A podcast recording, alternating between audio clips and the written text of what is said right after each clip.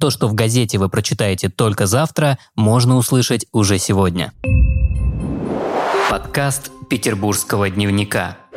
Искусственный интеллект в Петербурге. Петербург присоединился к ассоциации в вопросах распространения технологий искусственного интеллекта. Соглашение об этом в рамках ПМФ было подписано между ГУП Санкт-Петербургский информационно-аналитический центр и Центром стратегических разработок. Главная цель подписанного документа – разработка, внедрение и использование в публичном секторе технологий искусственного интеллекта которые будут способствовать повышению благосостояния и качества жизни россиян. По мнению сторон, Санкт-Петербургский информационно-аналитический центр, как один из лидеров в области цифровизации государственной власти, внесет существенный вклад в реализацию основных направлений деятельности Центра стратегических разработок.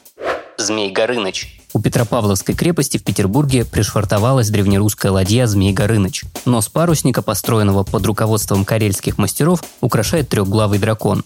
Экипаж этой точной копии древнего новгородско-поморского корабля совершает морскую экспедицию в рамках авторского проекта главы светорусского богатырства и иеромонаха Феоктиста «Путь Рюрика». Цель экспедиции – ответить на три вопроса. С какого географического места были призваны Рюрик, Синеус и Трувор на княжение в Старую Ладогу и Новгород, и каким они путем прибыли? Какому этносу принадлежали варяги, где они обитали до прихода на место, с какого они были призваны на княжение? Добавим, что на ладье Змей Горыныч есть камбус, где участники экспедиции готовят пищу, двигатель мощностью 46 лошадиных сил и несколько отдельных кают и кают-компания. Всего на корабле 12 спальных мест.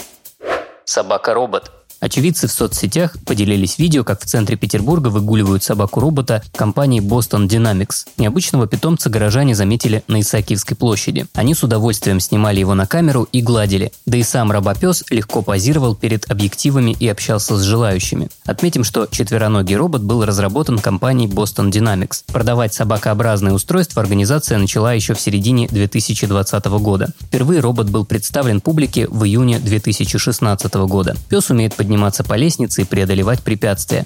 Также отмечается, что роботы-собаки умеют оказывать помощь маломобильным людям. Если у вас есть история, которой вы бы хотели поделиться с петербургским дневником, то пишите в наши соцсети во Вконтакте и Телеграме. На этом все. Вы слушали ПДКаст. Подкаст петербургского дневника.